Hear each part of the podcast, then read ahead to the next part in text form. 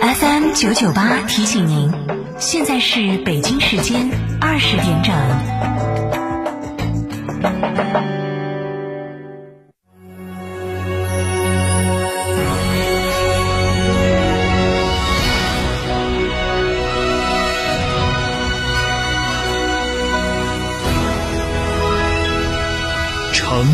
声音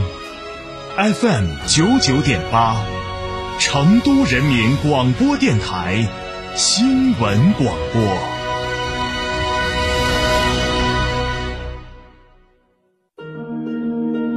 节约用电到底有什么好处？发电时需要消耗大量的水，所以节电就是节水；发电需要消耗大量的煤炭，所以节电就是节煤。节电更是可持续发展的必不可少的举措。再小的力量也是一种支持，再少的关心也是一种关注。节约用电，从你我做起。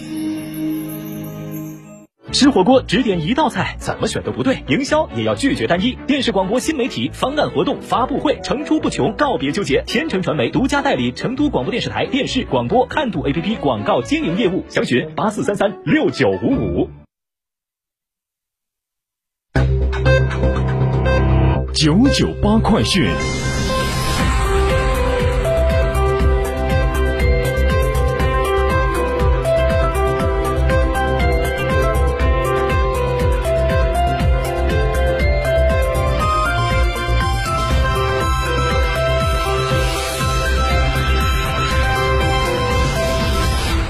来关注这一时段的九九八快讯。近期，成都发布关于全员核酸检测期间加强人员车辆通行管理的通知，要求从源头上严格落实市民非必要不出门，车辆非必要不上路，严禁无证车辆通行，也严禁人车双证不符的车辆驶离小区。那么，已经办理容易畅通行证的车辆，是不是不受到限号的影响呢？就此，记者从成都市交通管理局获悉，目前已经办理了容易畅通行证的车辆不受到限号政策的影响，可以正常出行。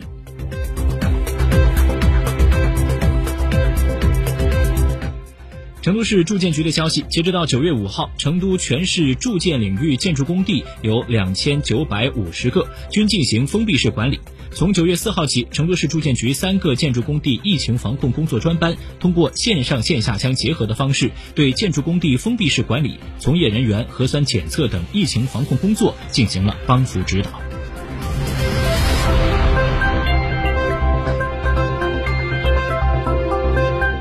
来看国内新闻。国家卫健委副主任李斌介绍说，国家卫健委认真贯彻落实党中央、国务院决策部署，会同有关部门多措并举，狠抓落实健康中国行动二零二二年主要目标提前实现，健康中国建设开局起步良好，进展顺利。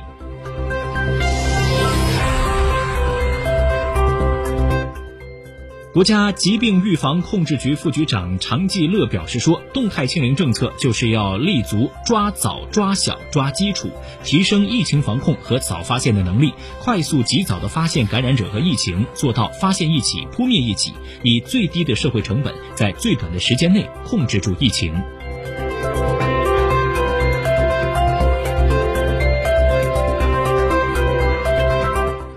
国家卫健委。体制改革司负责人朱红标介绍说，党的十八大以来，按照党中央、国务院关于深化医改的顶层设计，抓紧试点示范，抓重点难点突破，抓统筹协调，抓督导评价，总结推广以三明为代表的典型地区的医改经验，推动医改往深里走，往实里走，努力解决群众看病就医难题，医改取得显著成效。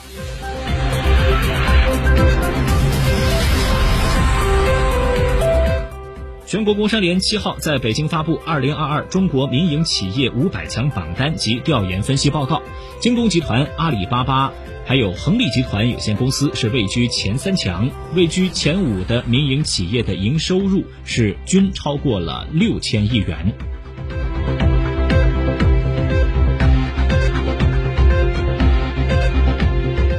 中国奥委会七号在北京召开特别全会，以无记名投票方式选举高志丹为中国奥委会新任主席。会议还表决通过中国奥委会二零二一年工作报告，审议通过中国奥委会部分人事变更提案。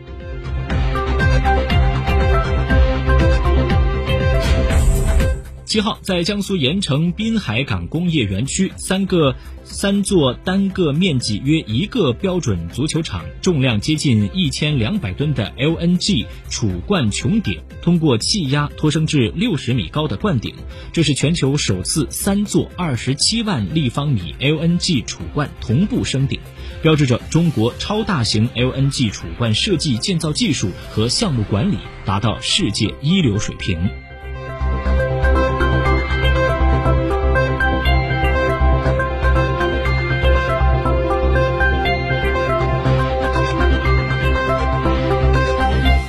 视线转向国际，当地时间七号，俄罗斯总统普京在第七届东方经济论坛全会上表示，美国为了追求自己的利益，从来不限制自己；为了实现自己的目标，也不会对任何事情不好意思。普京表示，美国破坏了世界经济秩序的基础，美元和英镑已经失去了可信度，俄罗斯正在放弃使用它们。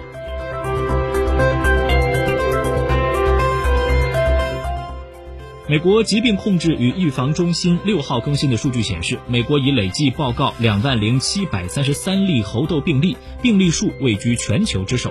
美国报告猴痘病例的病例排名前三的地区分别为加利福尼亚州、纽约州和佛罗里达州。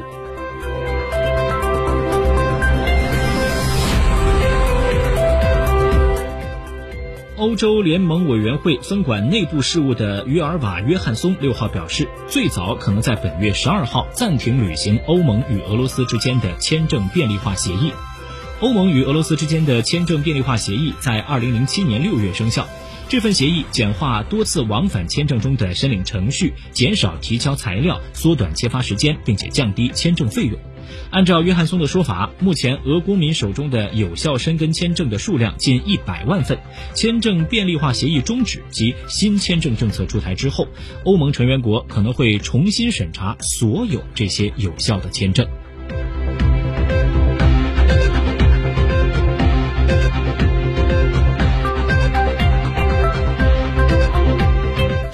日本将于九月二十七号为前首相安倍晋三举行国葬。日本 NHK 电视台六号报道说，该国的内阁官房长官松野博一在记者会上公布了相关的费用预算，大概是在十六点六亿日元，约合人民币八千一百九十三万。这远远高于八月底公布的所谓二点五亿日元的费用，引发了民间及在野党的强烈谴责。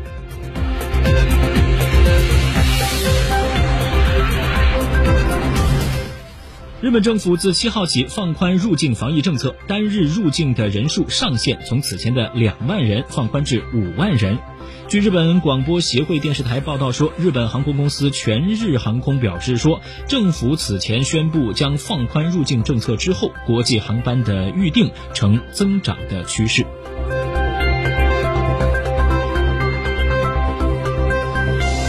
当地时间七号，俄罗斯总统普京在第七届东方经济论坛全会上表示，世界上已经有三点四五亿人面临着粮食短缺，比一九年多了一点五倍。俄罗斯已经做了一切，以确保乌克兰的粮食出口和面临粮食短缺国家的利益得到保障。但是，从乌克兰出口的粮食几乎都不是运往了发展中国家，而是运往了欧盟，只有两艘。